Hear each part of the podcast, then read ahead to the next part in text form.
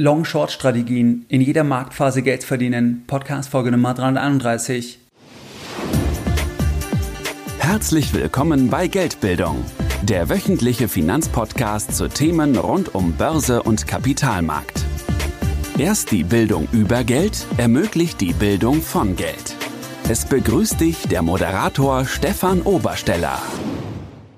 Herzlich willkommen bei Geldbildung. Schön, dass du dabei bist. Jeden Sonntag da halten über 10.000 clevere Privatanleger meinen wöchentlichen Geldbildung-Newsletter und das Ganze seit vielen Jahren, seit 2014 und pünktlich versendet wie ein Schweizer Uhrwerk jeden Sonntag. In dem wöchentlichen Geldbildung-Newsletter, da sprechen wir über weitere Aspekte, die dich bei deiner erfolgreichen Geldanlage in Eigenregie unterstützen. Das waren in der Vergangenheit Themen wie Investments von Großanlegern, was können Privatanleger davon lernen oder auch das Thema anonymer Goldkauf oder das Thema der neuen Fondsbesteuerung oder auch das Thema von Immobilienaktien. Wenn du bei diesem Format noch nicht dabei bist, dann schließe dich uns gerne an. Das Ganze ist für dich kostenfrei und du kannst dich jetzt anschließen, indem du auf www.geldbildung.de gehst und dich direkt auf der Startseite mit deiner E-Mail-Adresse für das kostenfreie sonntägliche Format einträgst. In der heutigen Podcast-Folge Nummer 331, da möchte ich mit dir über ein spannendes Thema sprechen. Und zwar sprechen wir heute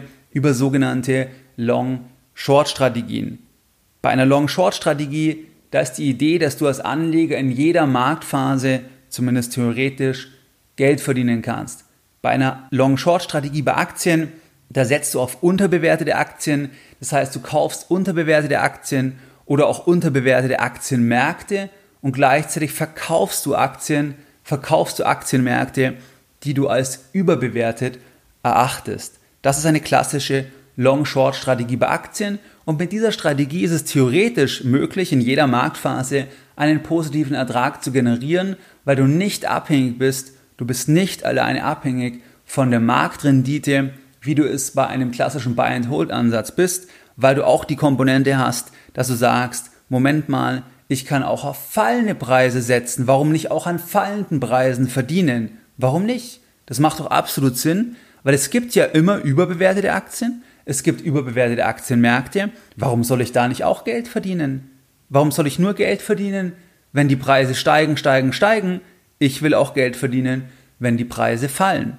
Die Folge heute nehme ich für dich auf Anfang Juli 2020 und jetzt erscheinen besonders viele Titel überbewertet. Es erscheinen besonders viele Aktienmärkte auch überbewertet, weil wir hatten den Corona-Crash, wir hatten dann oder haben, das läuft ja noch, die geldpolitische Intervention, die fiskalische Intervention. Wir hatten dann den enormen Rebound. Wir haben jetzt teilweise neue All-Time-Highs und jetzt erscheinen doch besonders viele Titel, besonders viele Aktienmärkte sehr stark überbewertet, wenn wir uns da fundamentale Kennzahlen anschauen. Und warum soll ich jetzt weiter auf diese Sachen setzen, dass die steigen, wenn ich auch darauf setzen kann, dass die Sachen fallen, dass Einzeltitel fallen, dass da die Luft rausgeht, dass das Ganze irgendwo zur, zum Mittelwert, ähm, dass es da eine Regression zum Mittelwert gibt. Das macht doch viel mehr Sinn, wenn ich das so kombinieren kann. Das heißt, punktuell unterbewertete Sachen kaufen und gleichzeitig auch viele Sachen shorten, die überbewertet sind, zum Beispiel auf Basis von fundamentalen, fundamentalen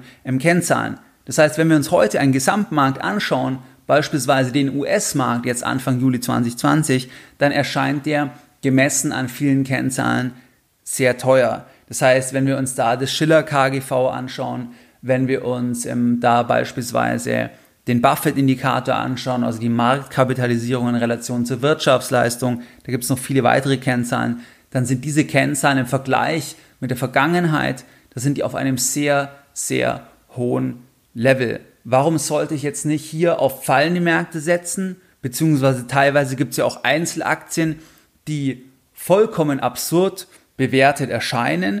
Ähm, warum soll ich nicht da gezielt diese Aktien shorten und andererseits dann nur das kaufen, was sehr, sehr stark unterbewertet ist? Das ist also die Grundidee von einer Long-Short-Strategie.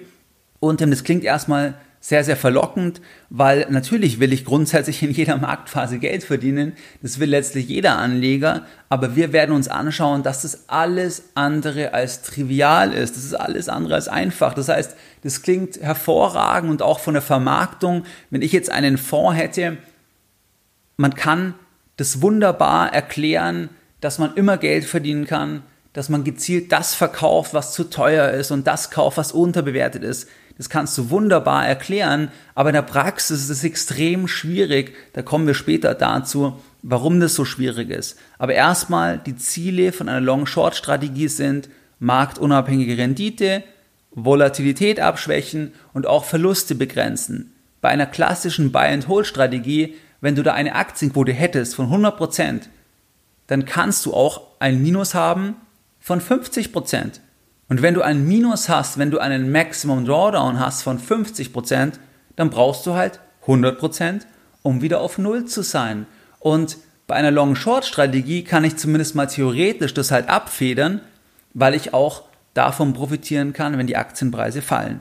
Als Privatanleger kannst du sehr einfach eine Long-Short-Strategie umsetzen. Das heißt, du kannst selbstverständlich long gehen über Einzeltitel oder über ETFs und gleichzeitig kannst du sagen, das, was aus deiner Sicht zu teuer ist, das verkaufst du, das setzt du auf fallende Aktienpreise jetzt in Bezug auf Aktienmärkte oder in Bezug auf einzelne Titel, beispielsweise über Short-ETFs, CFDs, Reverse-Bonus-Zertifikate, Put-Optionsscheine oder auch bei manchen Brokern kannst du auch Leerverkäufe tätigen. Das heißt, du hast hier wirklich verschiedenste Vehikel, die alle Vor- und Nachteile haben, je nachdem, wie die Marktphase ist, was deine Einschätzung ist, wie lange du die Position halten willst, haben die Vehikel Vor- und Nachteile. Ich will jetzt nicht in dieser Folge auf die Details eingehen. Das ist nicht jetzt Gegenstand von der Folge, aber es gibt diese Vehikel, das heißt, du kannst es relativ einfach umsetzen, wenn du eine konkrete Meinung hast. Wenn du sagst zum Beispiel, Tesla ist überbewertet, dann kannst du sehr einfach auch auf fallende Kurse bei Tesla ähm, setzen. Bei Tesla, das ist auch ein spannendes Beispiel. Das ist übrigens aktuell jetzt so, dass 9,5% der ausstehenden Aktien, also des Free Floats, wird geschortet. Das heißt, da verkaufen Leute die Aktie, obwohl sie die Aktie nicht haben, also dass Leerverkäufer tätig sind. Das sind rund 14 Millionen Aktien. Und man sieht wunderbar, dass im Zuge jetzt mit der Explosion von der Tesla-Aktie, dass da die Leerverkäufer sich eindecken mussten. Das heißt, die Aktien, der Anteil vom Free Float, der leer verkauft wurde, der ist konstant gesungen, gesunken im gleichen Zug mit der ansteigenden Aktie. Das heißt, man sieht hier, dass sich auch Leerverkäufer eindecken mussten. Das heißt, dass Leerverkäufer nicht recht hatten, die Aktie ist gestiegen und dann irgendwann müssen sie sich eindecken, Verluste begrenzen und dann steigt die Aktie noch stärker. Das heißt, hier sieht man mal als Beispiel, dass da auch Großanleger, also dass da auch Leerverkäufer erstmal völlig falsch gelegen haben. Übrigens kannst du das Thema Leerverkäufe sehr, sehr schön anschauen. Jetzt bei deutschen Aktien bei, beim Bundesanzeiger, also bei größeren Positionen, und zwar bei den Netto-Leerverkaufspositionen. Oder ich schaue mir da immer das Thema an bei US-Aktien, bei S3 Partners. Das ist so eine Research-Firma, die das ähm, aggregieren. Ähm, da folge ich zum Beispiel dem Twitter-Account S3 Partners und da posten dann immer mal wieder, wie sich einfach die Short-Themen bei großen Aktien entwickeln. Das heißt, wie bei Tesla das Thema ist oder bei anderen Aktien, das ist relativ spannend. Das heißt, das sind mal zwei Quellen, wo du auch das Thema der Leerverkäufe von großen Leerverkäufern verfolgen kannst. Jetzt könntest du zum Beispiel sagen, ich schaue mal einfach bei den deutschen Aktien, ähm, wo gibt es denn die meisten Leerverkäufer? Und dann könntest du ja sagen, ja Moment mal, das sind ja die Profis, weil beim Bundesanzeiger werden ja nur die Sachen gemeldet, die eine größere Leerverkaufsposition offen haben. Das heißt, es ist ja nicht der Kleinanleger, der da ähm, mit einer ganz kleinen Position auf fallende Aktienpreise setzt, sondern das sind ja Großanleger. Und jetzt könnte man ja sagen, die sind ja so smart, die wissen ja, was geht, dann hänge ich mich da einfach an. Dann shorte ich auch die Aktien, die am meisten geschortet werden, wo die meisten Leute, wo die meisten Leerverkäufer tätig sind. Das wäre ja mal so ein Ansatz, wo du quasi den institutionellen Leerverkäufer zu deinem Mitarbeiter machst, weil die machen die Arbeit, die machen den Research, dann wird gemeldet, wie viel verkaufen die leer, haben die das erhöht und dann hängst du dich da an.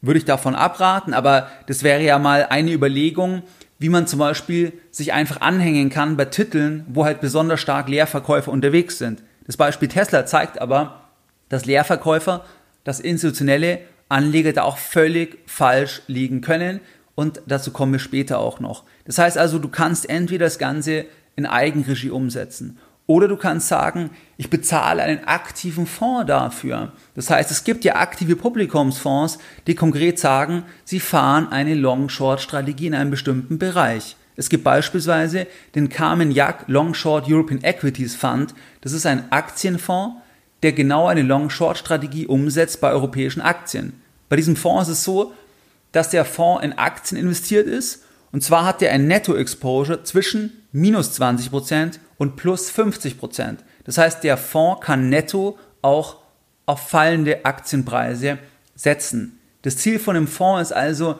die Generierung von Alpha, indem der Fonds halt das clever mischt. Das heißt, indem der Fonds zum richtigen Zeitpunkt sagt, jetzt wird es schwierig, jetzt werden die Preise fallen, jetzt erhöhen wir zum Beispiel unser, unsere, ähm, unsere Wetten auf fallende Aktienpreise. Das heißt, das ist zumindest mal die Überlegung, dass man sagt, ich bin so frei und kann auch auf fallende Aktienpreise setzen.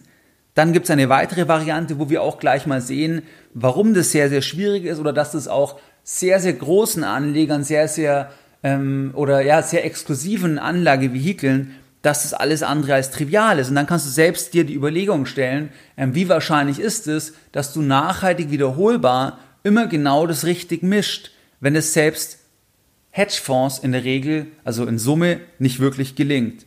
Bei Hedgefonds ist es so, dass da das eine sehr populäre Anlagestrategie ist, also eine Long-Short-Strategie und dass da ca. 28% der gesamten Assets der Industrie von rund 3000 Milliarden Dollar ähm, setzt da auf Long-Short-Strategien. Und ich habe mir hier Zahlen von Bloomberg angeschaut.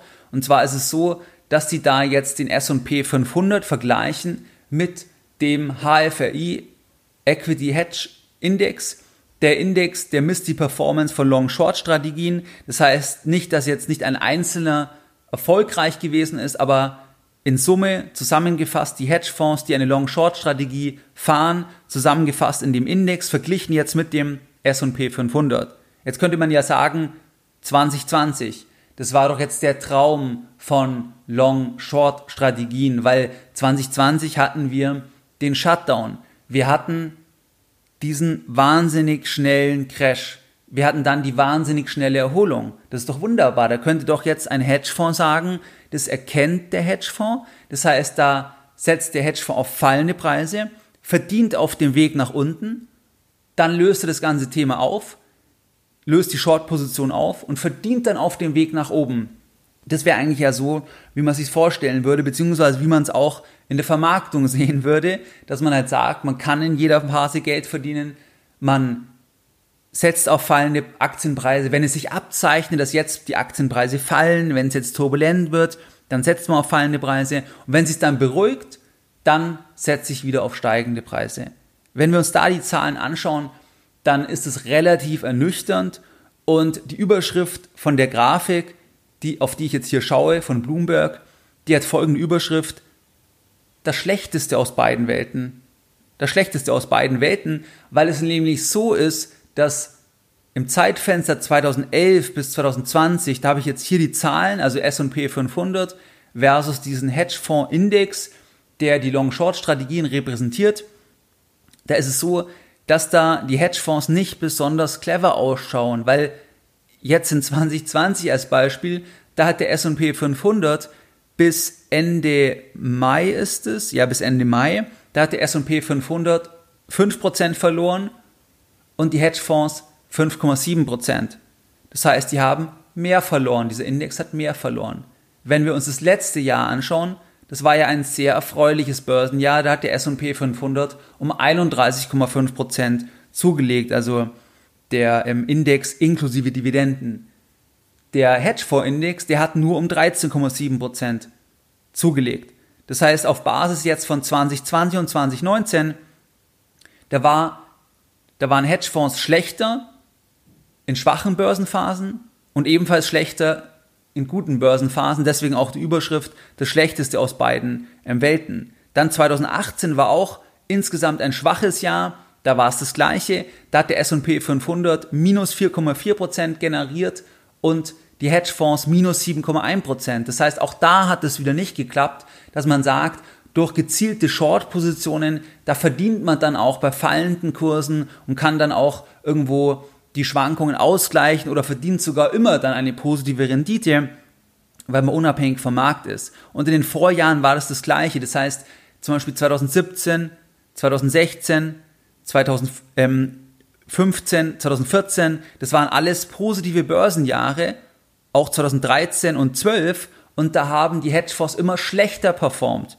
Die haben immer schlechter performt und 2011 da war es sogar so, dass der S&P 500 2,1% zugelegt hat und die Hedgefonds 8,4% verloren haben. Das heißt, in diesem Zeitfenster jetzt von 2011 bis 2020, da sah jetzt die Strategie bei den Hedgefonds, die Long-Short-Strategie, die sah da wirklich äußerst, äußerst schlecht aus und da ist die Überschrift schon gerechtfertigt, das Schlechteste aus beiden Welten. Natürlich ist es wieder der Index, das heißt, einzelne Hedgefonds werden da sicherlich auch sehr, sehr erfolgreich gewesen sein.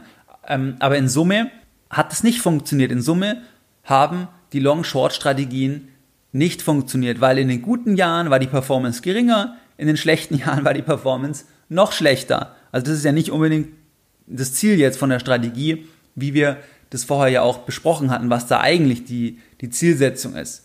Warum sind jetzt Long-Short-Strategien so schwierig? Also wir haben gesehen, dass selbst Hedgefonds, dass die sich da unglaublich schwer tun, dass die da wirklich Geld verdienen, sondern dass die eigentlich wirklich ja einem normalen Index da hinterher im Hinken und dass es den Hedgefonds nicht mal gelingt letztlich, dass sie da den Maximum Drawdown dann reduzieren, zumindest jetzt in dieser, in dieser in Börsenphase. Jetzt kann man natürlich sagen, 2020, das war wieder nicht fair, weil wir diese gigantischen Interventionen hatten der Zentralbanken, der Staaten, die dann das ausgeglichen haben. Ja, es hätte ja sein können, wenn wir wenn der Crash weitergegangen wäre, wenn wir dann ein Minus von 50% 55 gesehen hätten, dann hätte schon sein können, dass dann die Strategie relativ gesehen ein bisschen besser performt. Ähm, das weiß man natürlich nicht. Aber am Ende, der Markt hat recht, man muss die Marktrendite anschauen und da müssen sich ja letztlich dann auch die Hedgefonds daran messen lassen, auch wenn die Marktrendite irgendwo beeinflusst ist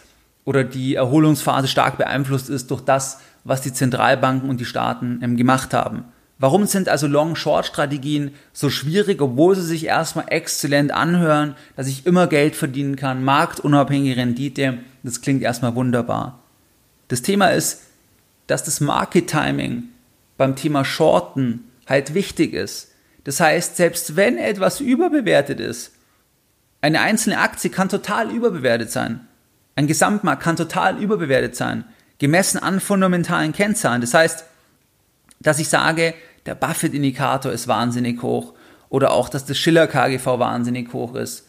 Zuletzt ist dann das und das passiert.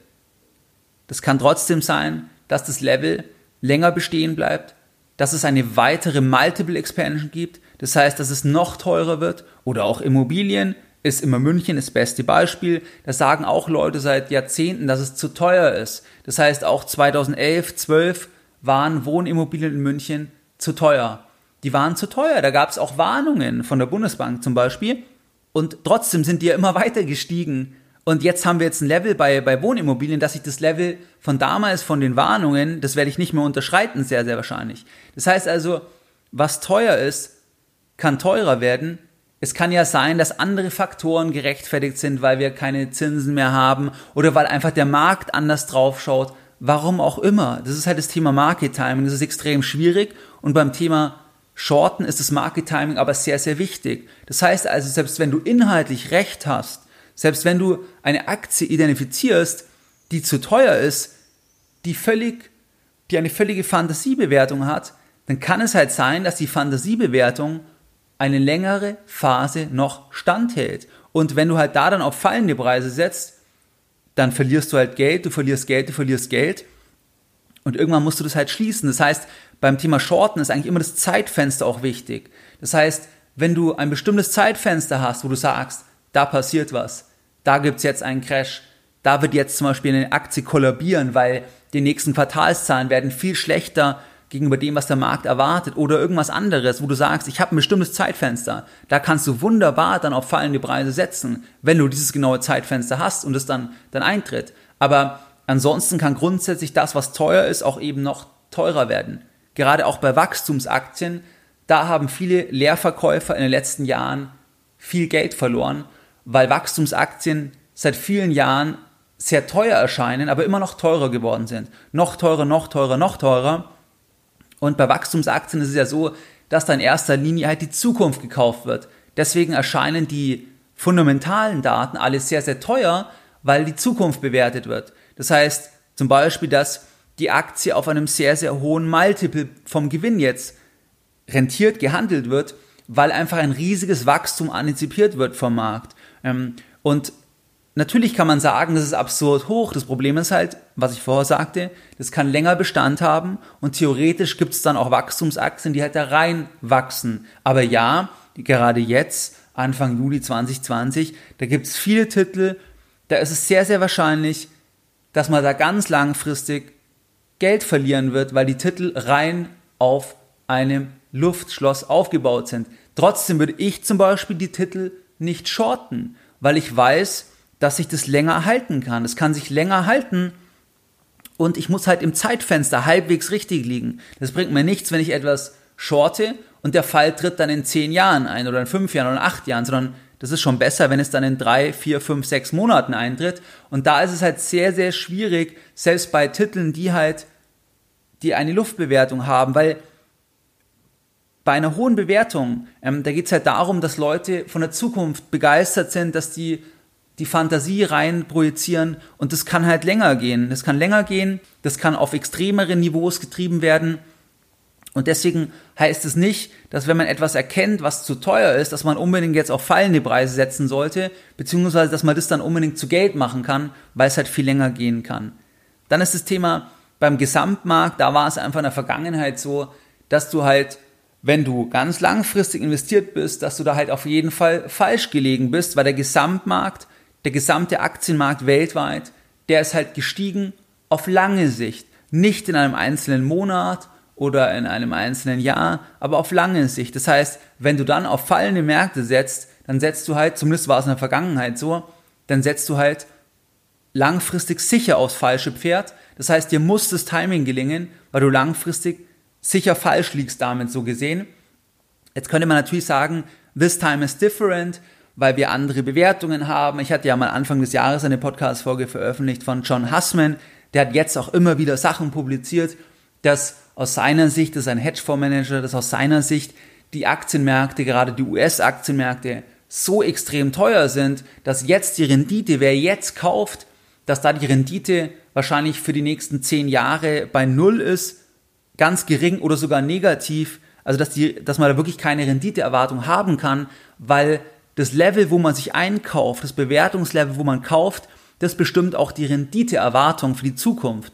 Das ist auch das Thema, wenn du in einem Crash kaufst, dann hast du eine höhere Renditeerwartung, obwohl es zum Zeitpunkt des Kaufs ähm, quasi außerhalb der Komfortzone ist, weil du ja ins fallende Messer in Anführungszeichen greifst, aber du hast eine höhere Renditeerwartung, weil du auf einem niedrigeren Level startest. Das heißt also, es gibt diese Warnungen und das kann man auch nicht ausschließen, aber man kann das halt, ich sag mal, umschiffen, indem man als Anleger zum Beispiel auf Sparpläne setzt, indem man über Tranchen reingeht, indem man über eine Cashquote noch verfügt, sodass man, selbst wenn das so ist, wenn die Kurse wirklich längere Zeit nicht steigen oder fallen, dass man nicht voll investiert ist, weil ja, das kann sein, dass man bei US-Aktien auf zehn Jahre keine so großartige Rendite hat, aber das ist halt sehr schwierig zu timen. Ähm, also das wäre jetzt nicht der Umkehrschluss zu sagen, deswegen würde ich auf fallende Aktienkurse im letzten Ende setzen. Ein weiterer Vorteil bei Long-Positionen ist, dass du, wenn du dir sicher bist, also wenn du weißt, du hast recht, wenn du weißt, du hast recht, sagen wir mal beim Goldpreis, wenn du sagst, ich will Gold als Beimischung im Portfolio aufnehmen und ich kann mir vorstellen, dass der Goldpreis irgendwann bei 3000, 4000, 5000 Dollar ist als Beispiel.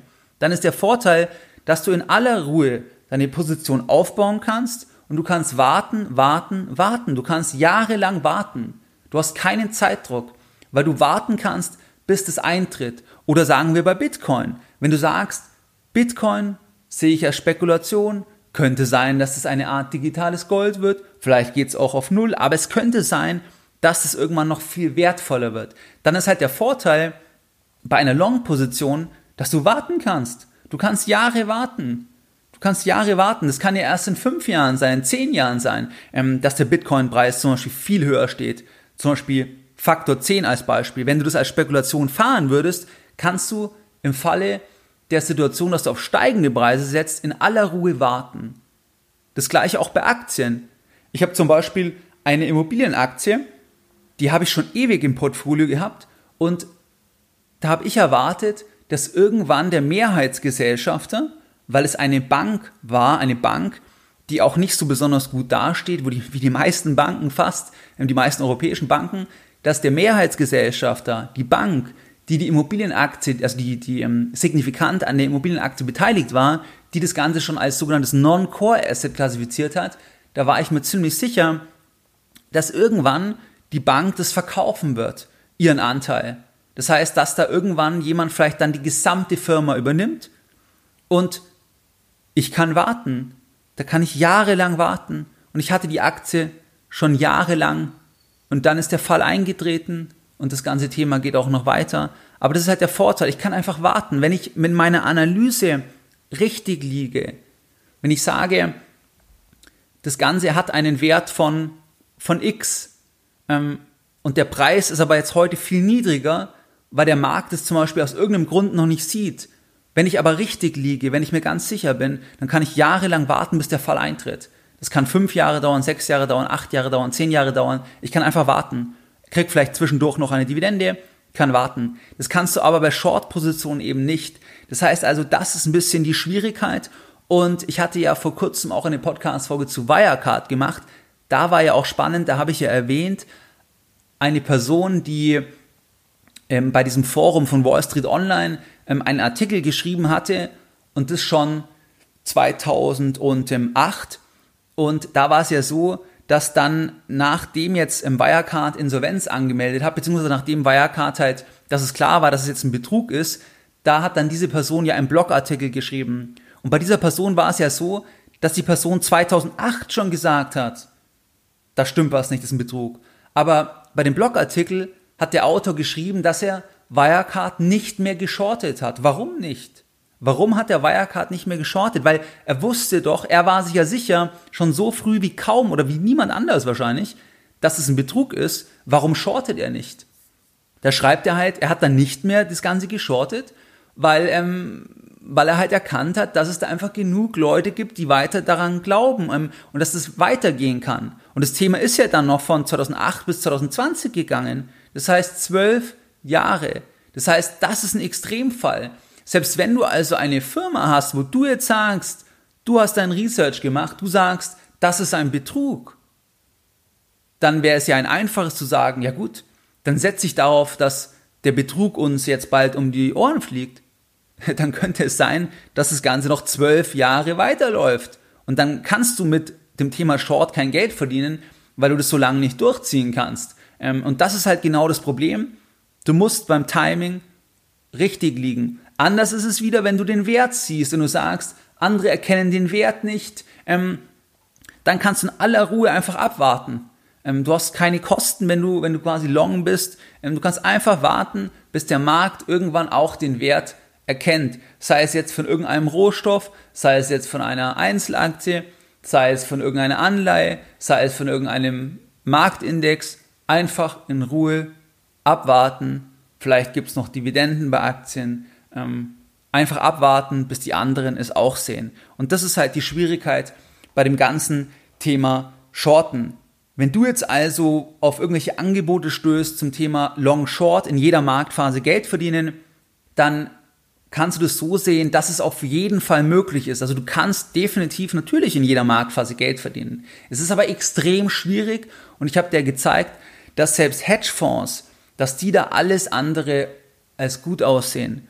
Das heißt, dass die es nicht schaffen, die haben es nicht geschafft in Summe jetzt gemessen an dem Index, dass sie da immer clever erkannt haben, jetzt fällt's, jetzt ähm, setzen wir mehr auf Short, jetzt steigt's wieder, jetzt reduzieren wir die Short-Positionen. Da siehst du, dass selbst Vehikel, die von der Konzeption gedacht sind, für sehr reiche Anleger, für Family Offices, für Stiftungsfonds, für Staatsfonds, für sehr reiche Anleger, das heißt, die eigentlich einen besten Research machen könnten, dass die es nicht unbedingt in Summe schaffen, das erfolgreich zu gestalten, weil es halt Market Timing bedarf, weil kurzfristig die Börse nicht vorhersehbar ist, weil teure Sachen immer teurer werden können. Dann gibt es vielleicht noch Notenbankenstaaten, die jetzt zum Beispiel den Crash weggebügelt haben.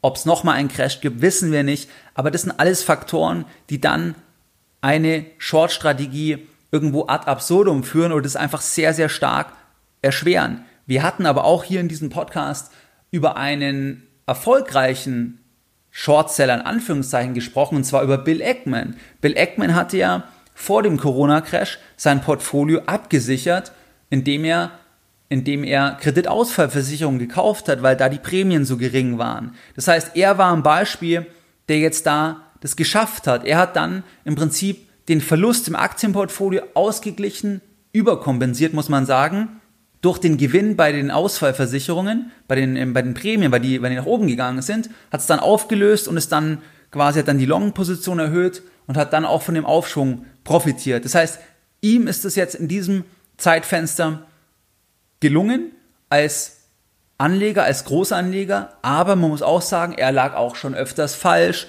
Ähm, das heißt, das ist auch nicht ein Automatismus, dass es jetzt die Person ist, die das immer wiederholen kann, wo das jedes Mal gelingen wird, weil eben kurzfristig die Kurse nicht vorhersehbar sind.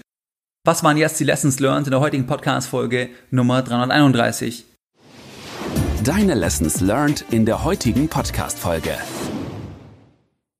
In der heutigen Podcast-Folge, da haben wir uns über Long-Short-Strategien unterhalten und wir haben uns angeschaut, dass es in der Theorie absolut möglich ist. Also du kannst in jeder Marktphase Geld verdienen, indem du auf fallende Preise setzt und auf steigende Preise. Das heißt, du kaufst, was unterbewertet ist, du verkaufst, was überbewertet ist. Das Problem ist halt, dass das in der Praxis alles andere als trivial ist, weil was überbewertet ist, das kann auch noch teurer werden. Das kann auch sein, dass du das falsch einschätzt beispielsweise dass man sagt, ähm, man erkennt eigentlich das Potenzial nicht und sieht deswegen nicht, warum die Bewertung gerechtfertigt ist. Das heißt, da gibt es viele Gründe, warum etwas, was teuer ist, noch teurer werden kann. Und deswegen ist in der Praxis das Thema der Long-Short-Strategien wesentlich schwieriger, als es gemeinhin dargestellt wird. Und wir haben uns auch die Hedgefonds angeschaut, die da unterm Strich desaströs performt haben. Deswegen hat auch hier Bloomberg dann geschrieben, das Schlechteste aus beiden Welten, weil die Hedgefonds gegenüber dem S&P 500 in den guten Jahren weniger Performance generiert haben und in den schlechten Jahren noch mehr negative Performance gebracht haben, jetzt im Zeitfenster 2011 bis 2020. Wie du es gewohnt bist, da möchte ich auch die heutige Podcast-Folge wieder mit einem Zitat beenden und heute ein Zitat von Geldbildung.